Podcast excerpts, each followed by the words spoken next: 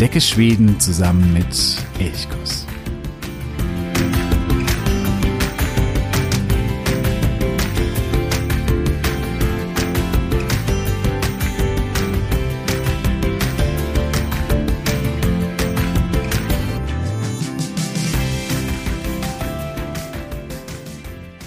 Hey Sam, ich wünsche dir einen wunderschönen guten Tag. Freue mich, dass du heute wieder dabei bist bei Elchkuss, dem Podcast für Schweden.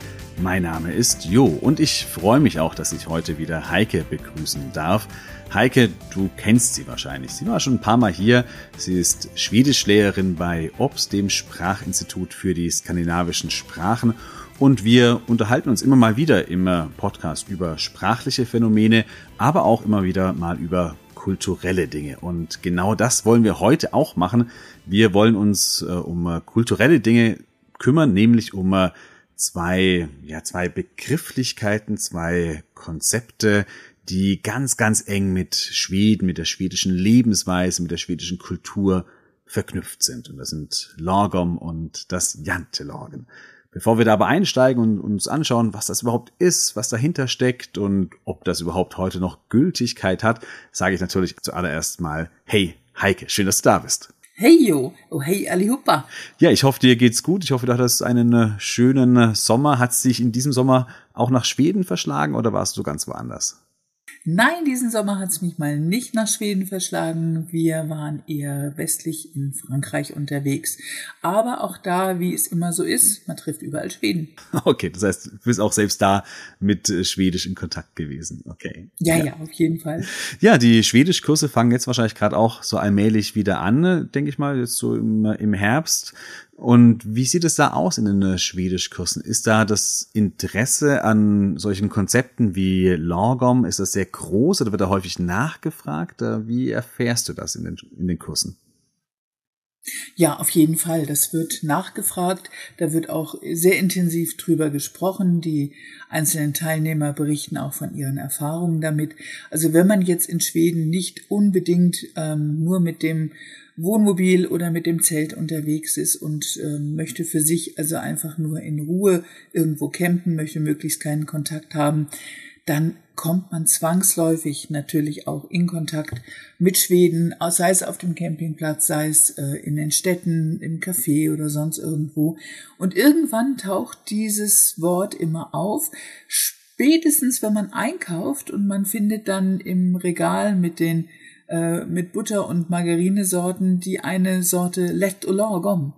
Und ähm, die gibt es schon sehr lange und spätestens dann ist dieser Begriff da und dann heißt es dann, ja, was ist denn das eigentlich? Und wenn, sobald man dann ein bisschen recherchiert, es gibt ja Gott sei Dank im Netz auch viele, viele tolle Schwedenseiten für schwedische Touristen oder für Touristen, die sich für Schweden interessieren. Da wird dann auch ein bisschen über Lagom erzählt. Ähm, aber es sind halt immer nur verschiedene Teilaspekte. Und Lagom ist tatsächlich etwas, was man wahnsinnig intensiv mit Schweden verknüpft und was so eine ja eine Lebens eine grundsätzliche Lebenseinstellung ist. Ich habe so eine ganz nette Definition darüber gefunden. Äh, Lagom ist glücklich leben in Balance, also in absoluter Ausgewogenheit. Und das kann man wirklich sagen, das ist so die Maxim des schwedischen Lebens.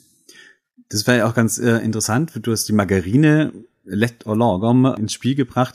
Es heißt da, oder manchmal liest man, Lagom sei nicht übersetzbar, was ich so nicht unterschreiben würde, weil ich finde, man kann das sehr wohl übersetzen. Heißt leicht, also die Margarine leicht und ausgewogen beispielsweise. So könnte man Lagom übersetzen mit ausgewogen, die goldene Mitte, genau richtig, das genau richtige Mittelmaß. Das heißt, es gibt durchaus Wörter oder Übersetzungen, die, die möglich sind. Aber du hast es schon gesagt, es ist sowas ganz, ganz typisch Schwedisches beschreibt die Lebensweise sehr, sehr genau.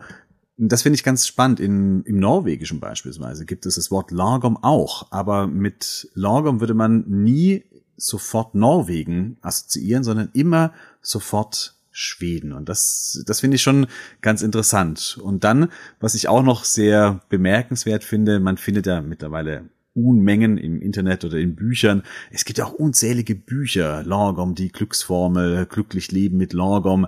Das heißt, es scheint sich auch in der Buchbranche breit zu machen und man, man scheint da auch ganz gut Geld damit verdienen äh, zu können. Wie empfindest du das selbst? Ist das eher ein Hype oder wird das gehypt äh, oder sagst du, nee, das ist schon etwas, was auch tatsächlich so in Schweden auch wirklich da ist? Beides. Also zum einen ist es tatsächlich so, wie du es schon angesprochen hast, im Moment ein Hype. Das ist so Lorgom kommt direkt auf Hüge. Also Hüge ist ja das dänische Wort für Gemütlichkeit und das ist jetzt, glaube ich, auch schon ausgelebt und ausgekostet. Sämtliche Einrichtungszeitschriften oder irgendwelche Lebensberatungszeitschriften, Bücher haben dieses Hüge in allen Aspekten beleuchtet und jetzt ist, glaube ich, einfach Lorgom dran. Und mit Lorgom wie du schon sagst, wird in erster Linie mal ähm, der schwedische Lebensstil beschrieben. Der, ähm, da habe ich jetzt gerade jetzt kürzlich was gesehen, also gerade im Bereich ähm, der, der, der Vermarktung, da wird einfach dieser schwedische Einrichtungsstil mit Lorgom gleichgesetzt, also ausgewogen, sparsam, aber trotzdem angenehm, nicht zu viel, nicht zu wenig das wird dann so in diesem normalen Alltag mit Lorgom gleichgesetzt, wobei ich auch der Meinung bin, dass das ein, ein Hype ist, der dann auch irgendwann spätestens im Frühjahr wahrscheinlich wieder abebbt. Dann kommt wieder irgendwas anderes. Aber trotzdem ist es natürlich etwas, was das Leben in Schweden nach wie vor bestimmt. Es ist jetzt ähm, nichts, was die Schweden wirklich wie so einen großen Banner vor sich hertragen. Das ist eine Art, das Leben anzusehen, das eher zwischen den Zeilen mitschwingt. Also es ist jetzt nichts, dass man sagt, ja, wir müssen jetzt alle gleich sein und wir dürfen uns da nicht differenzieren. Nein, das ist einfach so in den Menschen drin, diese Einstellung, ähm, man nimmt Rücksicht aufeinander, man ist ein bisschen vorsichtig. Da spielt sicherlich auch noch mal diese äh, ja die Eigenart mit rein, dass Schweden ein bisschen Schwierigkeiten haben, miteinander in Konflikt zu treten. Also irgendwelche ähm, großartigen, temperamentvollen Diskussionen, die gibt es in Schweden nicht, weil man natürlich auch immer wieder denkt, ich will den anderen ja nicht verletzen, weil ich selber auch nicht verletzt werden will. Wir wollen alle Lorgom sein. Also auch die Stimmung sollte Lorgom, ausgewogen sein. Eine Diskussion sollte immer mit einem gemeinsamen Kompromiss enden und man sollte natürlich auch immer dann darauf achten, dass alle so ein bisschen als Gewinner auch aus einer, aus einer Konfliktsituation herausgehen. Hm. Das heißt, Lorgom einerseits das Positive hier, dass man sagt, man gerät gar nicht so sehr in Konflikte oder man äh, sucht den den Konsens, den Kompromiss, ähm, versucht die, die Mitte zu suchen, den Ausgleich zu suchen. Wenn man das negativ sehen würde, könnte man aber auch sagen, dadurch werden vielleicht auch Konflikte unter den Teppich gekehrt, ähm, weil sie eben gerade nicht ja. ausgetragen werden und dann vielleicht auch gerade nicht genau. gereinigt werden, oder? Genau, die werden nicht ausgetragen. Ähm, also ich finde immer, eigentlich müssten sämtliche Schweden immense Probleme mit Magengeschwüren haben, weil ähm, ja, wenn man es so salopp ausdruckt, es ist ein Rumgeeiere aber es ist ein, ein nationales Rumgeeiere. Ähm, also, dass wirklich sich Menschen gegenseitig angehen, ist eigentlich so nicht vorgesehen. Das passiert spätestens natürlich, wenn der Alkohol ins Spiel kommt. Aber ähm, es ist, sagen wir, bisher oder bis vor, vor einigen Jahren war das total verpönt, dass man sowohl im beruflichen als auch im privaten Leben irgendwelche großen lautstarken Diskussionen anfing. Im Gegenteil, also Menschen, die also ihrem Temperament freien Lauf ließen, die wurden eher so ein bisschen argwöhnisch beäugt, nach dem Motto, was ist denn mit denen los? Das ist aber jetzt nicht schwedisch, wie die sich verhalten.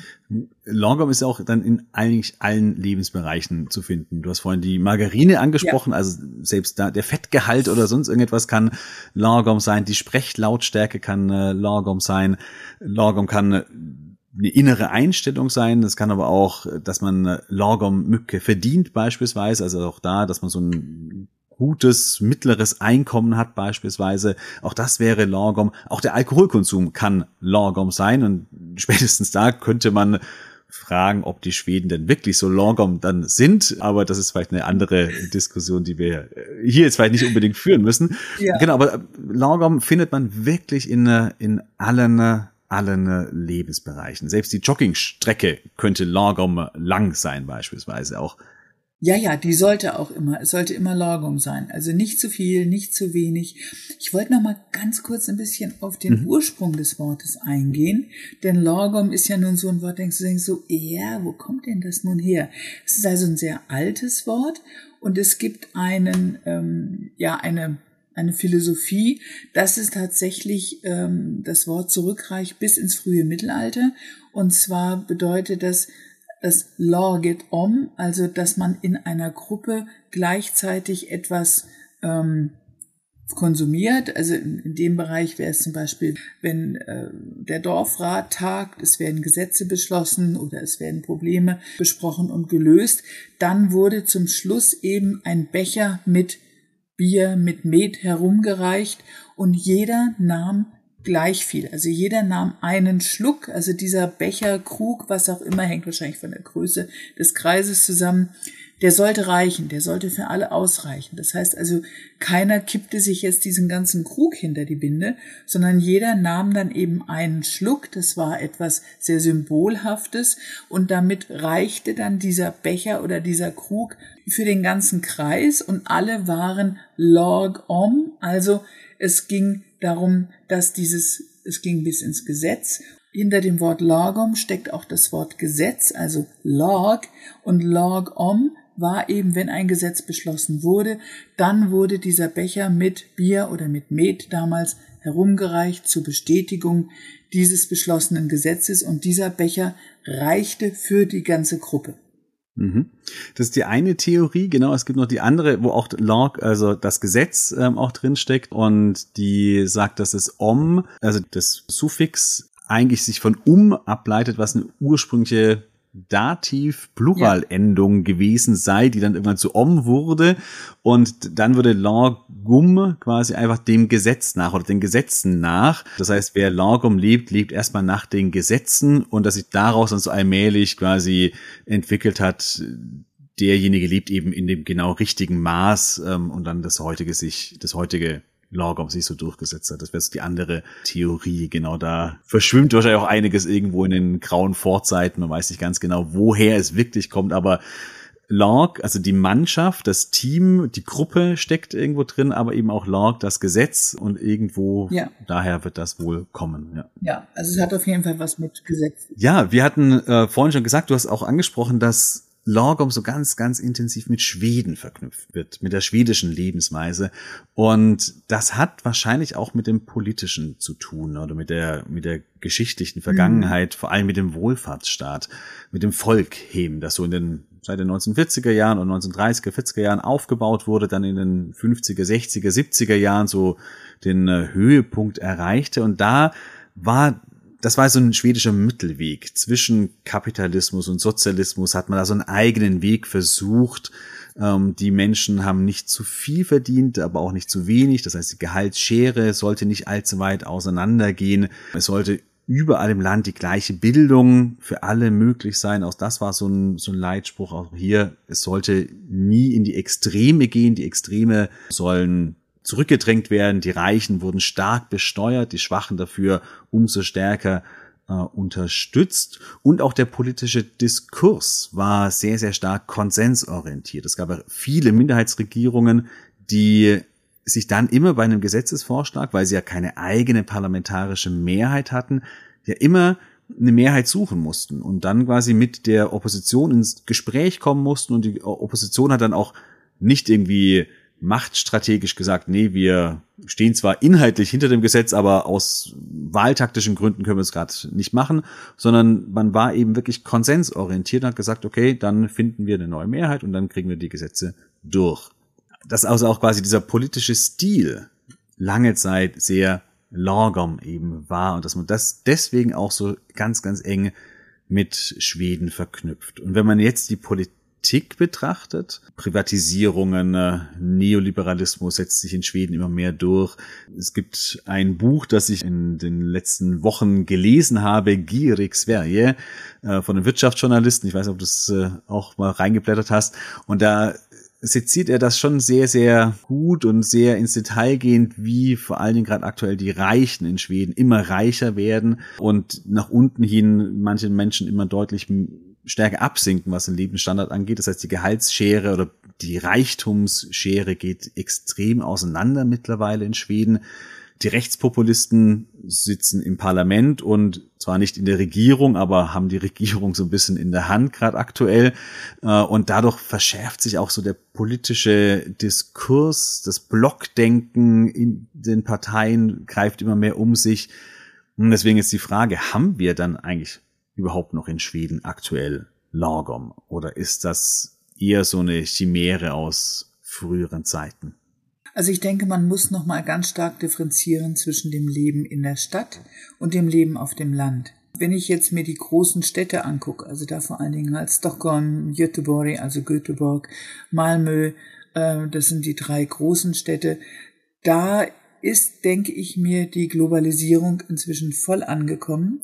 Das heißt, dieser Lorgom-Gedanke, dass man eben die Gesellschaft als als Gesamtheit auch mit unterstützt, dass man sich ein bisschen zufrieden gibt mit dem, was man hat, dass die Gehälter so angemessen sein sollten, dass eben jeder auch einigermaßen vernünftig leben kann. Das ähm, ist, glaube ich, in den Städten, also ich denke vor allen Dingen jetzt an Stockholm, relativ ausgehebelt worden. Also auch dieses zur Schaustellen des Reichtums, des erworbenen Reichtums, das geht bis dahin, dass auch inzwischen mit einer erworbenen Position, einer beruflichen Position zwar nicht geprahlt wird, aber man steht da sehr stolz dazu. Und das ist eigentlich eine vollkommene Abkehr von Lorgom. Es war eigentlich bis vor ein paar Jahren, also hm, ich rechne mal so, ich gehe mal so ein bisschen davor, die Ära vor Rheinfeld und alles, was nach Rheinfeld passierte. Also die Ära von Rheinfeld war tatsächlich eine große Zäsur in der schwedischen Politik da brach zum ersten Mal wirklich dieser hemmungslose Kapitalismus durch. Und da begannen auch diese großen Privatisierungen ähm, von ehemals staatlichen Institutionen, von Schulen, von Krankenhäusern, von, von Unternehmen. Und davor war es tatsächlich so, also ich habe das selbst in meiner Berufstätigkeit in schwedischen Firmen auch noch miterlebt, dass man mit auf der einen Seite zwar mit seinem Gehalt nicht unter, der, unter dem Deckel halten konnte, weil die Gehälter ja alle öffentlich einsehbar sind, dass man aber mit seiner, mit seinem beruflichen Erfolg und mit seiner Position auf gar keinen Fall geprahlt hat, sondern es war eigentlich eher so, wenn man darüber gesprochen hatte, dann hieß es, ja, ich habe einfach Glück gehabt dass jetzt mal gerade diese Position frei wurde und ich war halt gerade da und reiner Zufall, ehrlich, ich kann da überhaupt nichts zu und ich hoffe, dass ich diese Position auch ausfüllen kann, aber es war immer ein absolutes Tiefstapeln, während sich das heute eher ins Gegenteil verändert hat. Und die Rücksicht auf die schwächeren Teile der Gesellschaft, das hat inzwischen auch sehr stark abgenommen. Ich rede jetzt immer noch von der Stadt. Auf dem Land ist es immer noch ein bisschen anders. Das hängt natürlich auch damit zusammen, dass äh, einfach in den kleineren Orten, also ich will jetzt nicht sagen in den kleineren Städten, aber auch in den kleineren Orten, die Leute sich doch eher noch ein bisschen kennen. Da ist, äh, da ist auch das Prinzip der Nachbarschaftshilfe auch da. Und da ist auch so dieser schwedische, das schwedische Ideal mit Villa Volvo. Das kennen vielleicht auch viele von euch. Also das eigene Haus, der Volvo, möglichst ein Volvo Kombi, also irgendwas Praktisches. Es muss jetzt was, kein neues Auto sein, es soll ein praktisches Auto sein. Äh, und der Wuwe, das ist der Wauwau, also der Hund, der gehört dann eben auch mit dazu. Dieses Prinzip ist immer noch auf dem Land ein bisschen eher vertreten als in der Stadt. Aber insgesamt, ja, hat sich da wirklich eine Menge geändert und dieses Lorgum-Prinzip ist auch nicht mehr so populär. Es wird nicht mehr tatsächlich so als der erstrebenswerte Status angesehen. Vielleicht ist es auch ein guter Zeitpunkt, um das Jante-Loggen äh, hinzuzunehmen. Du hast gerade vorhin gesagt, dass man früher auch nicht so mit Gehältern beispielsweise geprahlt hat. Und da, glaube ich, kann man ganz gut mit dem Jante-Loggen andocken, dass viele Gemeinsamkeiten mit Logum hat, aber man sollte es trotzdem, glaube ich, auch äh, unterscheiden. Logum ist was anderes als das Jante-Loggen. Vielleicht, ähm, ja, klären wir erstmal, was ist das Jante-Loggen denn überhaupt? Ja, gern. Also Jantelog, das ist auch ein Wort, über das man als Schwedischlernender immer wieder stolpert. Ähm, das, also Jantelog ist das Gesetz von Jante. Und den Ort Jante gibt es nicht. Das ist ein fiktiver Ort, den sich eine, äh, der norwegisch-dänische Autor Axel Sande Muse ausgedacht hat. Er hat 1933 den Roman Jante geschrieben, aber in diesem Ort Jante, eine Kleinstadt, da geht es darum, dass die Menschen einander sehr argwöhnisch beobachten, dass sie sich gegenseitig extrem ähm, kontrollieren und dass in diesem äh, in diesem Ort dann eben sozusagen Leitsätze oder so eine Art Gebote verfasst wurden, äh, nach denen sich jeder in Lande, in Jante zu richten hat. Und wer dagegen verstößt, der hatte also mit sehr starken Konsequenzen zu richten. Also das Ganze orientierte sich so ein bisschen an den zehn Geboten. Das waren also zehn Leitsätze, die der Axel Sandemuse verfasst hat, die hat er sich jetzt auch nicht alle aus den Fingern gesogen, sondern das ist natürlich auch das Resultat seines Aufwachsen, also auch seiner, seiner Umgebung, in der er aufgewachsen ist, Norwegen, Dänemark, er war auch in Schweden und eben dieses Lorgom, dieses wir behalten das Gleichmaß, keiner soll herausragen. Das hat er natürlich überspitzt in diesem Jante-Log und da kommen dann so zehn Gebote raus. Ich werde jetzt einfach nur mal so die stärksten da kurz zitieren. Du sollst nicht glauben, dass du etwas Besonderes bist. Du sollst nicht glauben, dass du klüger bist als wir, dass du mehr weißt, dass du mehr wert bist. Und du sollst nicht glauben, dass du zu etwas taugst. Du sollst nicht lachen über uns und du sollst ähm, nicht glauben, dass du uns etwas beibringen kannst. Und als letzte Drohung, glaub nur nicht, dass wir nicht über dich Bescheid wissen. Also es ist eine ganz massive Drohung. Bleib im Mittelmaß, bleib so wie wir alle und versuche auf gar keinen Fall aus dieser Struktur herauszubrechen. Also das ist diese überspitzte Art und Weise, wie der Axel Saundemusse das Ganze geschrieben hat. Genau, und das ist jetzt so ein, ja, so ungeschriebene Leitsätze, die durchaus auch, vielleicht auch, du hast vorhin das Stadt-Land, äh, ja. die Unterscheidung gebracht, vielleicht auch tatsächlich auch auf dem Land noch so ein bisschen stärker wirken. Denk nicht, dass du was Besonderes bist, dass du irgendwie herausstechen kannst oder so, sondern ordne dich ein in die Gemeinschaft. Und damit geht natürlich schon auch eine starke Normierung auch der, der Gesellschaft einher. Also du sollst da nicht ausbrechen, du sollst nichts Besonderes sein heißt natürlich auch für alle, die einen sehr individuellen Lebensstil haben, dass die da keinen richtigen Platz haben. Und äh, auch hier ist es eine Ausrichtung am Lorgom. Irgendjemand legt fest, das ist auch die Frage, wer legt das denn eigentlich fest, was die Norm ist, was Lorgom ist, was die genau richtige Mitte ist. Und so soll man dann eben leben und da nicht nicht herausstechen. Ja, wie stehst du dazu?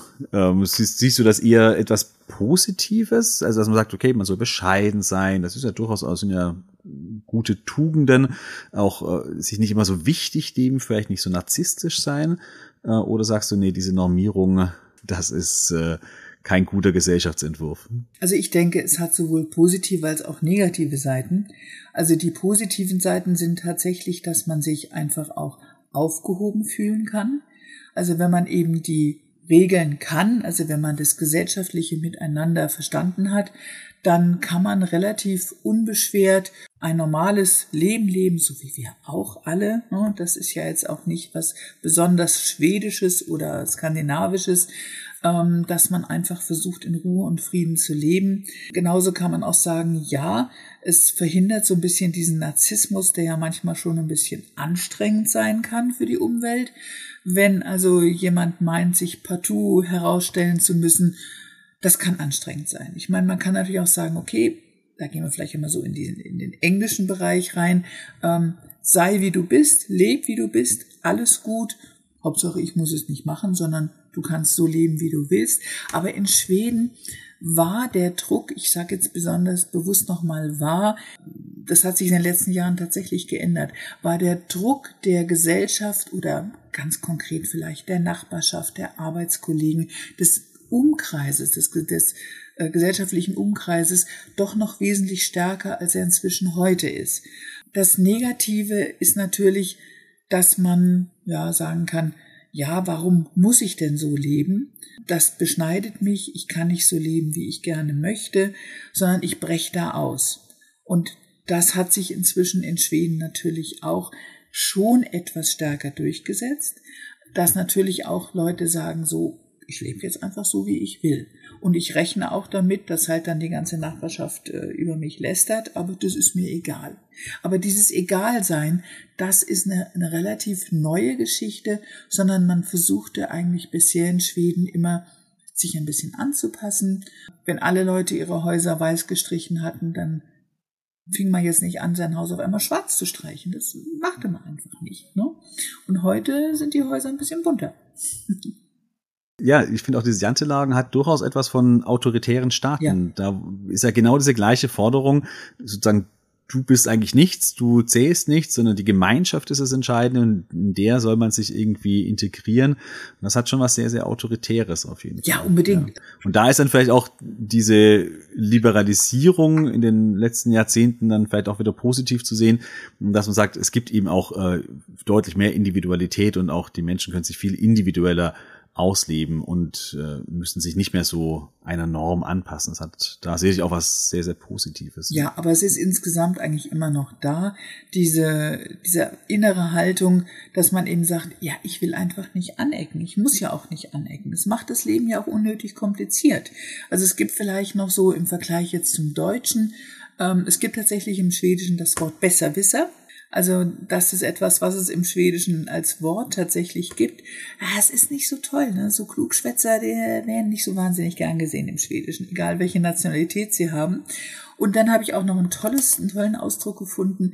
Das ist die die von oben Attitüde, also die Haltung von oben herab, dass man also tatsächlich meint, man sei etwas Besseres, das geht, glaube ich, den allermeisten Leuten nicht nur in Schweden ganz fürchterlich auf den Sender. Ähm, wenn also jemand wirklich prahlt und meint, er sei das Gelbe vom Ei, das ist einfach anstrengend und unangenehm. Und das mhm. muss man jetzt auch nicht nur auf Schweden beziehen, sondern das gilt einfach allgemein. Genau, und ich glaube, in diesem Bereich, da ist auch wieder das Konzept von Lawgom dann etwas sehr, sehr Angenehmes. Wenn man sagt, man fühlt sich da nicht unbedingt immer so viel besser und lässt es nicht heraushängen, sondern ähm, man versucht da sich eher so in die, in die Mitte irgendwie einzufinden. Und, und das kann natürlich dann auch solche sozialen Spannungen ähm, einfach herausnehmen. Und man kann dann angenehmer miteinander leben. Und das ist sicherlich auch etwas, etwas ja, Positives. Durchaus. Ja. Hat natürlich aber auch die negative Konsequenz, wir hatten es vorhin schon mal angesprochen, dass dann auch manchmal Dinge unter den äh, Teppich gekehrt werden. Und es gibt auch einen Ansatz, ich habe jetzt leider die, die Quelle nicht mehr da, habe ich mal gelesen in der Zeitung, es war ein ganz spannendes Interview, wo es hieß, wenn man die Extreme vermeidet, gerade auch wieder den politischen oder so, dass es gerade vor allem die äh, Extreme dann eigentlich gerade dadurch befördert. Also wenn man zum Beispiel, nehmen wir jetzt mal an, die Spannungen, äh, die soziale Schieflage in den Vororten vieler schwedischer Großstädte, das ist ja schon lange, lange ein Problem und lange bekannt. Und die Polizei und die Schulen und Sozialarbeiter haben schon vor vielen, vielen, vielen Jahren gewarnt, dass sich da was zusammenbraut, was nicht gut ist. Und das wurde dann aber immer ja, es wurde einfach ignoriert letztendlich. Ähm, man hat das so ein bisschen, ja, das wird schon, wird schon passen irgendwie. Und irgendwann mal haben dann die Autos gebrannt, irgendwann mal gab es die großen Ausschreitungen, irgendwann mal ist die Gangkriminalität, die jetzt mittlerweile um sich greift. Und das wurde aber lange Zeit ignoriert, weil man eben auch den Streit vielleicht nicht wollte. Und genau in diesen Leerraum, da sind dann ja auch die Rechtspopulisten dann gestoßen und konnten dadurch erst ähm, groß ja. werden. Das heißt, die Vermeidung von Extremen befördert die Extreme. So könnte man ja. das vielleicht zusammenfassen. Und das ist vielleicht ein, ein Problem von diesem ja, Lorgom-Denken. Genau. Also ich würde vielleicht auch noch sagen, wenn wir jetzt davon ausgehen, ähm, dass man gerne in Urlaub fährt nach Schweden, dann äh, kann man einfach aus diesem Lorgum und aus diesem Jantelag noch mitnehmen, seid einfach höflich. Das ist ja im Urlaub auch nicht so ein, das ist nicht so schwer. Und auch diejenigen, die sich vielleicht mit dem Gedanken tragen, nach Schweden zu ziehen, dort zu arbeiten, ähm, ja, hört einfach zu und ähm, haltet euch einfach ein bisschen zurück. Das ist eine ganz nette Sache mhm. und äh, seid ein bisschen schwedischer. was ich auch was sehr, sehr Positives dann wieder am äh, Lorgom finde, auch gerade in der Arbeitswelt, dass man auch da sagt, das wird schon alles werden. Man muss sich nicht so supermäßig mhm. reinstressen. Man muss auch nicht, äh, ich weiß nicht, wie viele Überstunden machen, um irgendwie äh, angenommen zu werden oder akzeptiert zu werden, sondern Longom ist ausreichend und man muss da jetzt nicht irgendwie übermäßige Leistung bringen. Das würde auch nur die anderen unter Druck setzen und das ist gar nicht so sehr gerne gesehen. Gleichzeitig aber auch nicht zu wenig, sondern eben Longom und sich Longom-mäßig einbringen, genau. Longom-mäßig leisten. Äh, und das ist natürlich dann auch oder auch der Ausgleich zwischen, ja, diese Work-Life-Balance, der Ausgleich zwischen Arbeit und Familie und Freizeit, auch das soll alles Lorgom sein. Und ich glaube, in dem Bereich, in diesem individuellen Bereich, wie man eben so lebt, sein Leben gestaltet, da kann Lorgom, glaube ich, wirklich sehr, sehr positiv sein, wenn man da so ein bisschen mehr Lorgom Unbedingt, lebt. ja. Gut. Ja, ich glaube, damit sind wir durch mit Lorgom und dem äh, Jante Lorgen gerade das Jante-Lorgen vielleicht eher weniger bekannt, Lorgum in aller Munde und ja, würde mich auch sehr, sehr interessieren, was du darüber denkst. Bist du ein großer Lorgum-Fan oder siehst du es eher kritisch? Wie denkst du darüber? Schreib gerne an elchkus.elchkus.de oder hinterlass einfach einen Kommentar bei Spotify zum Beispiel. Da gibt es den Fragebereich und da habe ich genau die gleiche Frage gestellt. Wie stehst du eigentlich zu Lorgum? Schreib da gerne was rein. Ja, ich danke dir, Heike, ganz, ganz herzlich, dass du heute wieder mit mir über diese zwei, finde ich, sehr, sehr spannenden Begriffe dich unterhalten hast. Vielen, vielen Dank. Ja, tack så mycket och du Una Tjej. Das kann man vielleicht nochmal als letztes Wort mitgeben. Vielen, vielen Dank. Ja, dann äh, wünsche ich dir auch eine longom stressige und angenehme Woche, dass die wirklich genauso schön im Mittelmaß ist, äh, nicht zu langweilig wird, aber auch nicht zu stressig. Und ja, dann äh, bis zum nächsten Sonntag. Hatte so bra. Yes.